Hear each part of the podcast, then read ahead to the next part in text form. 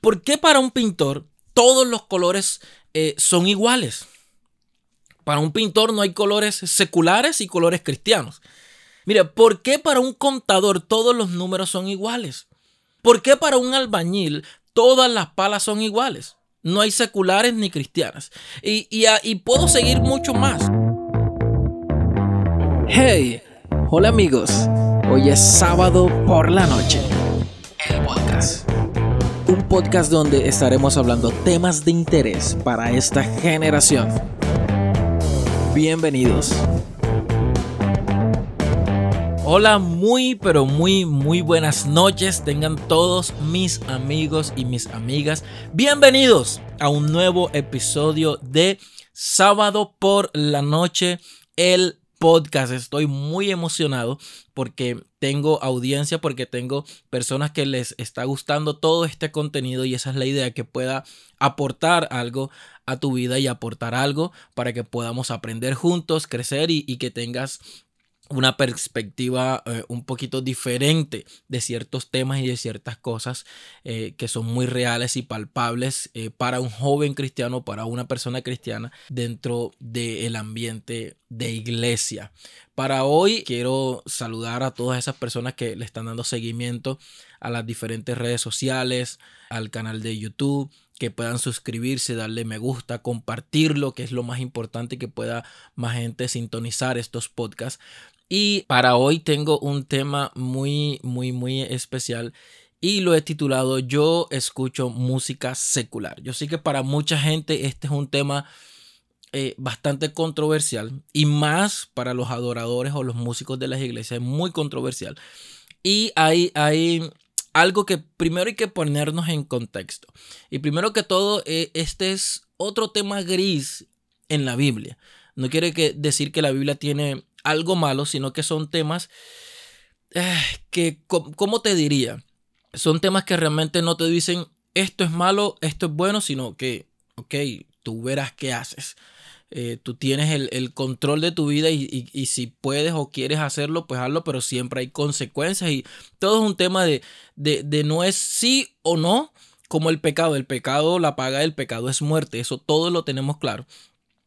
Pero eh, inclusive con el tema de la, de la ropa o de qué comer, Mucha gente dice en la actualidad que no se puede comer cerdo.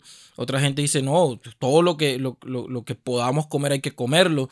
En fin, hay muchos temas todavía en la Biblia que no es un sí y un no, son temas grises, yo le llamo.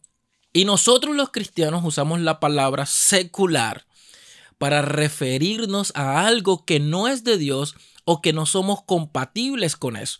Entonces siempre decimos la música secular, por lo general, eh, sectorizamos e, este tema. Pero no te puedo contestar con un simple sí o un simple no si podemos escuchar música secular o no podemos escuchar música secular. Ahora bien, cada vez que queremos decir que algo no es de Dios, decimos que es secular. Cada vez que, los cristianos queremos decir que algo no está correcto o que algo no está bien, decimos que es secular. Pero si analizamos bien como cristianos sectorizamos las cosas. Por ejemplo, ¿por qué para un pintor todos los colores eh, son iguales? Para un pintor no hay colores seculares y colores cristianos. Mira, ¿por qué para un contador todos los números son iguales? Para un contador no, hay números seculares y números cristianos, no, todos los números son, son iguales, no son ni cristianos ni, ni seculares. ¿Por qué para un albañil todas las palas son iguales? No hay seculares ni cristianas. Y, y, puedo seguir mucho más con estos ejemplos, pero yo crecí escuchando que ir a cine era pecado y era del diablo. Y después de un tiempo hicieron servicios en los cines y muchas cosas más. Entonces, cuando, cuando los cristianos decimos que algo es secular, posiblemente al pasar del tiempo vamos a usar esa herramienta que decimos que es secular y se nos olvida que en un tiempo dijimos que era secular. Y eso ha pasado mucho y sé que tú lo, conoces, aunque no lo quieras reconocer. ¿Ok? Entonces, ahora podríamos decir que escuchar música secular es malo, pero vemos series seculares ¿Quién levanta la mano junto conmigo? Pero vemos películas seculares, pero tenemos trabajos seculares, pero la ropa que tú y yo usamos es ropa secular. Entonces, ¿por qué decimos que algo es secular y que es malo escucharlo o que es malo hacerlo? Pero si tenemos un montón de otras cosas que son seculares, el carro que tú estás manejando ahorita es un carro secular. El mecánico al que tú vas posiblemente sea un mecánico secular. Entonces, en esta dinámica de decir qué es secular y qué no es secular, podríamos decir, si yo digo que la música es secular y no la puedo escuchar, o la música secular no la puedo escuchar, entonces entenderíamos que no puedo ir a comprar a un, a un supermercado secular. Tengo que ir a un mercado cristiano. ¿Ok? Podríamos decir que entonces no puedo comprar gasolina para mi carro en una bomba o en una estación de servicio que sea secular, porque tendría que ir a una cristiana porque no, no puedo compartir eso secular. Y usted me estará diciendo, oye, pero este man sí es religioso pongámonos en contexto. Y si yo voy a decir que una cosa es mala, tengo que decir que todo en ese contexto también es malo. Entonces nos escudamos nosotros en que ciertas cosas son seculares para, para decir que no nos gusta X género musical o tal cosa. Les pongo un ejemplo. A mí, en lo personal, no me gusta ni el vallenato, ni me gusta la música esa como popular, que es como ranchera y cosas así. No me gusta. Ay, pero tú eres costeño, pero no me gusta. No, no, no puedo hacer nada. No me gusta. Pero yo no puedo decir ni secular ni cristiana. No me gusta. Pero no puedo satanizar ni decir que es música secular ni mandarla para el infierno porque a mí no me guste. Simplemente no me gusta, no la consumo, no la escucho, no la comparto. Puedo apoyar a ciertos amigos, claro que sí, que hacen esa música y todo el tema, pero no, no me gusta, o sea, no es de mi disfrute. Pero eh, sí puedo apoyarlo, claro que sí. Pero entonces no puedo decir que es secular o no puedo decir que está mal escucharla porque a mí no me gusta. Y eso es lo que ha pasado eh, con muchos géneros musicales inclusive. Y, y, ahorita no, cuando hablo de género no te estoy hablando si es música secular o no. Simplemente te estoy diciendo que son géneros. Ahora, con esto no te estoy diciendo que escuches música secular. Yo me pregunto, ¿por qué te preguntas si es malo escuchar música secular. Si tú me preguntas por qué es malo escuchar música secular, ya ahí hay un detalle. Si tú no te sientes bien escuchando música secular o escuchando cierta música, inclusive cristiana, pues no lo hagas. Porque cuando tú haces las cosas es porque a ti te gusta, porque te sientes bien. Pero si tú inclusive estás escuchando una canción cristiana y no te gusta el género, no te gusta la voz del que está cantando, no te gusta, no sé, lo que dice la letra, pues no la escuches. Pero no, no satanices la música porque hay personas que sí les gusta. Hay personas que sí se ministran con esa música, con ese género, con ese estilo eh, de canciones. Entonces no podemos entrar en que a mí no me gusta algo, entonces es secular todo lo que yo estoy escuchando que sea cristiano. Si tú no estás escuchando música secular, pues no la consumas. No te estoy diciendo con esto ni te quiero dar permiso para que consumas la música que tú consideras que es secular. Yo creo que en lo que nos tenemos que concentrar y enfocar con respecto a la música es si esta música me está enseñando algo si esta música edifica mi vida y me está ayudando a crecer. La música que estoy escuchando me está edificando, me está haciendo crecer como yo lo necesito. Ojo, no te estoy hablando de música secular o música cristiana, simplemente la música que estás escuchando hoy. Porque yo entiendo que así como hay música secular que no habla de Dios y edifica, también sé que hay música que no habla de Dios, que es secular y, y edifica o no edifica. Y también entiendo que hay música cristiana o hecho por cristianos que no edifica. ¿Ok? Entendamos eso y no, te, no, no me abra los ojos y no te asustes porque es una realidad. No solo hablo de música secular, hablo de música cristiana también. Ahora, la pregunta clave es, o la pregunta clave sería, ¿por qué quiero escuchar música secular? Y quiero que tú me la respondas ahí en los comentarios si quieres. ¿Por qué quieres escuchar música secular? ¿Qué buscas cuando escuchas música secular?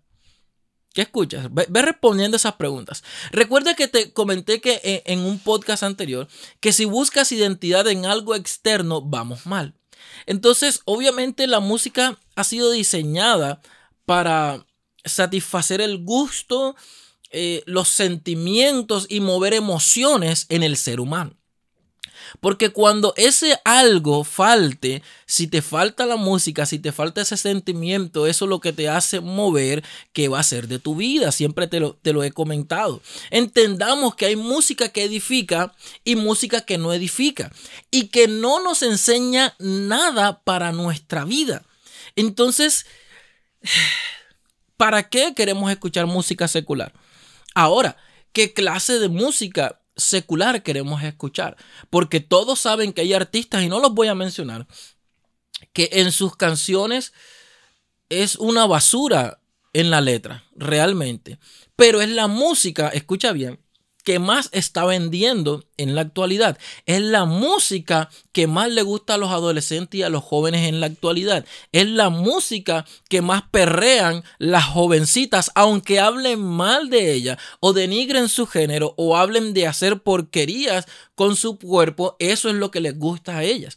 Entonces ahí hay un problema y eso es lo que deberíamos nosotros realmente como cristianos batallar con esa situación en vez de estar criticando que si sí, que si no, eh, que Dios nos dé una estrategia para poder sacar a esa juventud de esos géneros, de esas letras, de esos artistas que no están edificando, sino que están matando a nuestra sociedad. Ahora, yo te tengo un reto. ¿Qué te parece si llena tu teléfono una semana con música secular, la que tú quieras? La que esté de moda si tú quieres. Llena una semana tu teléfono y consume esa música una semana y puedas anotar o puedas describir qué sentiste en, esa semana cuando escuchaste solo música secular.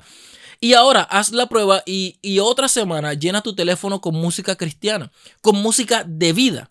Y anota también cómo te sentiste en esa semana. Y vas a notar una diferencia, vas a notar un cambio, vas a notar algo diferente en cómo te sentiste cuando estabas escuchando música secular y cuando escuchas música cristiana. Porque la diferencia y en lo que hoy me quiero enfocar para tu vida es que hay dos clases de música y hay una música realmente de vida y hay una música de muerte. Entonces, ¿tú prefieres que escuchar si la música que habla de marihuana, que habla de droga, que habla de alcohol, que habla de prostitución, que habla de masturbación, que habla de relaciones sexuales fuera del matrimonio, que eso se llama fornicación, que habla de adulterio, del cacho? ¿Qué clase de música quieres escuchar tú? ¿Qué clase de música de despecho? ¿Qué clase de música quieres escuchar? ¿Música de muerte? O una música que hable de vida, de avanzar, de propósito, eh, de, de, no sé, de metas, de objetivos, de llegar a una meta. Está en tus manos encontrar e-, ese equilibrio. Si quieres escuchar música de vida o música de muerte, analicemos ese comportamiento y ojalá y puedas hacer el reto. ¿Y cómo te sentiste en esas dos semanas?